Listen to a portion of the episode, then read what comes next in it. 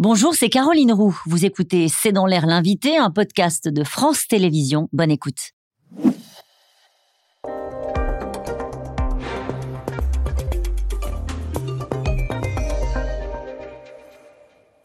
Bonsoir, l'un des slogans les plus puissants de cette année 2022 est certainement celui-ci, Femme, vie, liberté. Il y a trois mois et demi, une jeune femme de 22 ans mourait après son arrestation par la police des mœurs en Iran, Massa Amini. Une mèche de cheveux dépassait de son foulard. Sa mort a suscité l'indignation et ouvert des semaines de révolte dans le pays.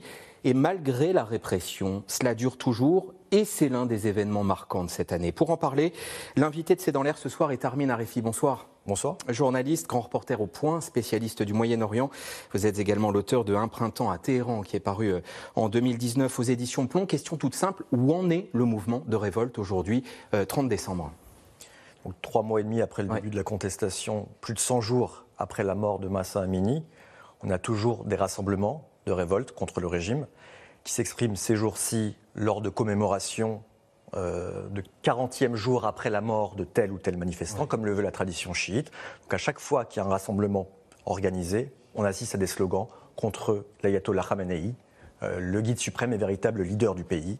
On a également des gestes de désobéissance civile, comme euh, les turbans des mollahs qui sont jetés dans les airs, comme des voiles qui sont retirés. Aujourd'hui, un grand nombre, dans beaucoup de villes iraniennes, un grand nombre de femmes ne portent plus le voile, mhm. ce qui était impensable, ce qui est formellement interdit selon la République islamique et ce qui était impensable il y a encore à peine trois mois. Donc il y a déjà eu un changement en Iran de ce point de vue-là, au moins il y a eu un changement, mais qui est du fait de la population et qui est du fait justement de ces contestataires. En aucun cas du régime, qui au contraire essaye de tout faire pour étouffer ce mouvement, ce qui n'arrive pas. Alors étouffer, justement, selon Human Rights Watch, 458 manifestants, dont 53 enfants, ont été tués dans la répression depuis le 16 septembre.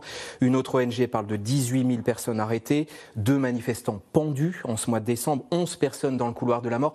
La répression a franchi un cap supplémentaire ces dernières semaines oui, évidemment.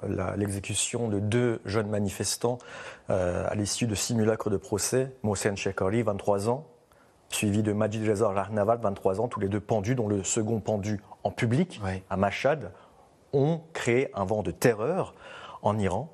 Euh, mais euh, contrairement à ce que pensait le régime, ça n'a fait que qu'attiser la colère de la population qui s'exprime à chaque moment, n'importe quel moment, n'importe où elle puisse s'exprimer, que ce soit sur les billets de banque où les slogans Femmes, Vie, Liberté euh, sont écrits, que ce soit lors d'un championnat du monde d'échecs où euh, Saddam Khadem, euh, Sarah Khadem, une championne iranienne d'échecs, apparaît sans voile, ce qui encore une fois est impensable, que ce soit lors des mouvements de grève spontanés qui sont organisés par des commerçants de grandes villes du pays.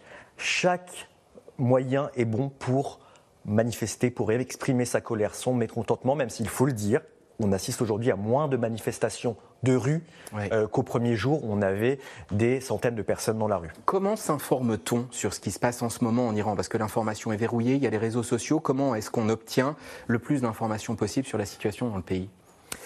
Il faut dire que les réseaux sociaux retrouvent euh, aujourd'hui leur rôle le plus noble, celui qui était le leur, notamment en 2009 lorsqu'a éclaté le mouvement vert en Iran contre la réélection de Mahmoud Ahmadinejad, à savoir que ce sont les Iraniens, au risque de leur vie, qui continuent à nous transmettre des vidéos malgré la censure et la coupure d'Internet. Donc soit des sources que l'on a sur place qui nous continuent euh, à nous envoyer des vidéos, soit des chaînes de l'application Telegram, par exemple, qui, qui, nous vérifient ces vidéos et qui nous les envoient, soit beaucoup de chaînes euh, d'Iraniennes, euh, des chaînes d'information basées à l'étranger, qui euh, ont dans leur staff des journalistes qui étaient récemment encore en Iran et qui continuent à nous informer. Donc il est toujours possible, malgré tout, de s'informer en sachant qu'aucun journaliste occidental, ou en tout cas une minorité, ont pu se rendre en Iran pour témoigner de la réalité du terrain, une réalité qui est, comme vous l'avez dit, terrible avec au moins 476 morts, dont 64 enfants et 34 familles. votre, votre, dernier article dans Le Point est titré Comment l'Iran sort de l'islam politique.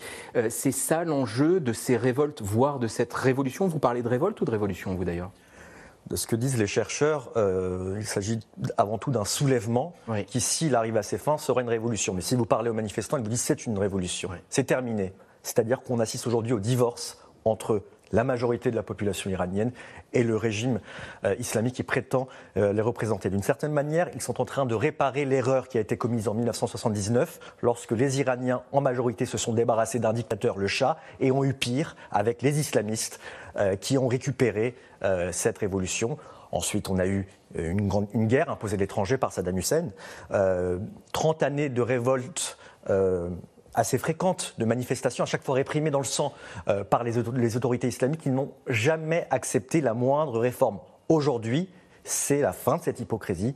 La population iranienne dit stop et c'est la fin de ce qu'on a longtemps appelé cette schizophrénie euh, qui faisait de l'Iran l'un des pays dont le régime était le plus dur du monde musulman, avec les lois les plus rétrogrades, alors que la société iranienne, extrêmement jeune, éduquée, les femmes y ont une importance considérable. C'était l'anomalie euh, du Moyen-Orient. Aujourd'hui, cette anomalie est réparée et c'est le message envoyé par la majorité de la population au risque de sa vie, je le rappelle. Est-ce que le régime a cédé quoi que ce soit en trois mois et demi, on a parlé de dissolution de la police des mœurs au, début du mois. Est-ce qu'il y a eu la moindre avancée ou le moindre concession du régime? Rien du tout, rien du tout. Et ce n'est pas une surprise. Euh, l'annonce de l'abolition de la police des mœurs par le procureur général iranien était une fake news visant à détourner l'attention de ce qui se passait réellement à l'intérieur du pays, à savoir les exécutions euh, capitales de au moins 100 personnes aujourd'hui qui risquent la peine de mort en Iran, qui sont, euh, oui, qui risquent la peine de mort, et 9 qui sont actuellement dans le couloir de la mort. Non, le pouvoir n'a pas euh, réagi, n'a pas écouté les manifestants. C'est le cas depuis maintenant quatre décennies en Iran. Et la raison est simple. Pour lui, le voile est une question sacrée, c'est un des piliers du régime, c'est un des symboles de son islamité. Reculer sur le voile, c'est la fin de la République islamique. Le même procureur général euh, iranien qui avait annoncé la pseudo-abolition de la police des mœurs a annoncé il y a deux jours qu'il ferait tout en son pouvoir pour que le port du voile en Iran reste obligatoire et que les contrevenants soient sévèrement punis. Voici la réalité de la République islamique. Un régime qui ne lâchera rien et de l'autre côté une population des manifestants qui ne lâcheront rien. Donc on va aujourd'hui, on est dans une impasse. Ni l'un ni l'autre n'arrive à faire tomber son adversaire on va continuer l'année 2023, ce sera comme l'année 2022, une, année de révolte en Iran. Vous parliez de ces femmes qui se présentent sans voile, ce qui est extrêmement euh, courageux. Est-ce que le soutien international aux manifestants est à la mesure de leur courage, de votre point de vue? D'un point de vue journalistique, euh, je ne peux pas euh, nier le fait qu'il y a quand même eu trois salles de sanctions internationales euh, européennes pardon, prononcées contre la République islamique. Mm. Mais maintenant, d'après la population iranienne, c'est bien trop peu. Elle réclame un geste fort pour qu'il y ait simplement un prix à payer pour le régime iranien, pour qu'il n'y ait pas de nouvelles exécutions. Un exemple clair, net et précis étant le rappel de tous les ambassadeurs européens à Téhéran ou en tout cas l'exclusion des ambassadeurs ou chargés d'affaires iraniens étant en Occident. Ni l'un ou l'autre de ces mesures n'ont été prises. Par ailleurs, euh, il ne faut pas oublier là-dessus que le président Emmanuel Macron a fait beaucoup de en même temps lors de cette crise. Trois jours après le début euh, de la révolte, il serre la main euh, du président ultra-conservateur Ibrahim Raisi pour ensuite, deux semaines plus tard, faire exactement le contraire. Il reçoit des militantes iraniennes et salue leur révolution. Et puis derrière, il continue à négocier avec les représentants iraniens, en tout cas c'est le cas de la diplomatie française, pour euh, parler, traiter des questions régionales. Ça a été le cas euh, à Amman, en Jordanie, il y a quelques semaines, avec également en, ligne de mire l'accord sur le nucléaire iranien, qui est la véritable priorité de l'Occident, de la communauté internationale. Sauf qu'aujourd'hui, les Iraniens disent non, il faut que les droits de l'homme soient pris en compte. Le seul et unique moyen de s'assurer que l'Iran ne cherche pas la bombe atomique, c'est d'abord en Iran un régime démocratique. Et il faut taper du poing sur la table à ce niveau-là, ce n'est pas encore le cas. Mais l'Iran fait pression. Il y a sept otages français ou franco-iraniens actuellement en, Iran Cela fait plusieurs décennies que l'Iran s'est rendu spécialiste de ces politiques de prise d'otages. Euh, c'est encore le cas, encore plus aujourd'hui, avec, comme vous l'avez dit, pas moins de sept otages français ou binationaux franco-iraniens qui sont détenus par les Iraniens dans le seul et unique but de faire pression sur la France. Ça a l'air de fonctionner, étant donné qu'aujourd'hui, la France hésite à prendre davantage de mesures, des sanctions plus ciblées ou de, par exemple, de euh, considérer les gardiens de la révolution, l'armée idéologique du régime, comme une organisation terroriste. Donc c'est une pression qui fonctionne, mais euh, c'est euh, au président Macron, je pense, d'être fidèle à ses déclarations sur les valeurs universelles que défendent les Iraniennes et de taper plus fort et de façon concertée avec ses partenaires européens, ce qui n'est pas encore le cas aujourd'hui. Dernière question, vraiment en quelques mots, on l'a pas encore souligné, le mouvement de contestation, il dure, contrairement à d'autres, et il rassemble très largement dans le pays.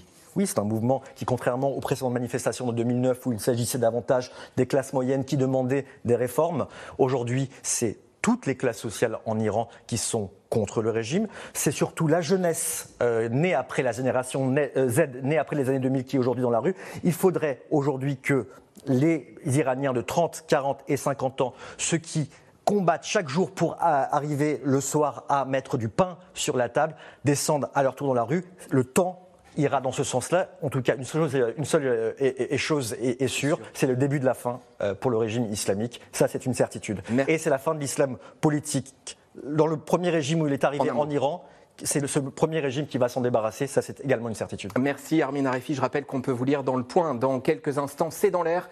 Faut-il s'inquiéter de l'épidémie de Covid en Chine?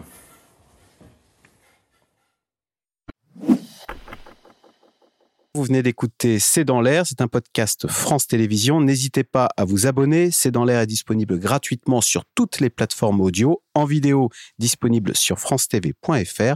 À très bientôt.